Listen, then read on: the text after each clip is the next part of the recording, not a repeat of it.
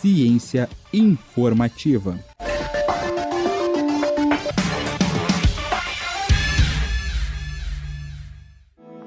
Quando você pensa em algoritmos, qual a primeira coisa que vem à sua cabeça?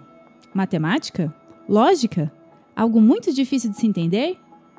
Não para nossa colaboradora dessa semana, Cristiane Taniguchi.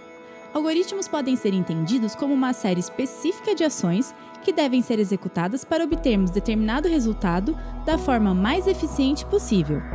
E segundo Cris, essa ideia de unir instruções diversas a máquinas já dura mais de 170 anos.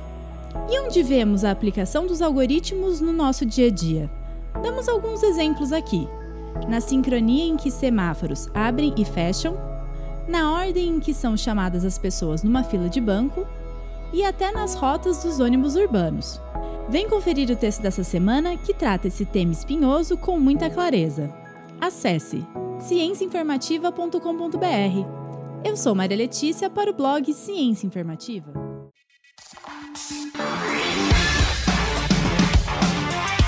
Ciência informativa.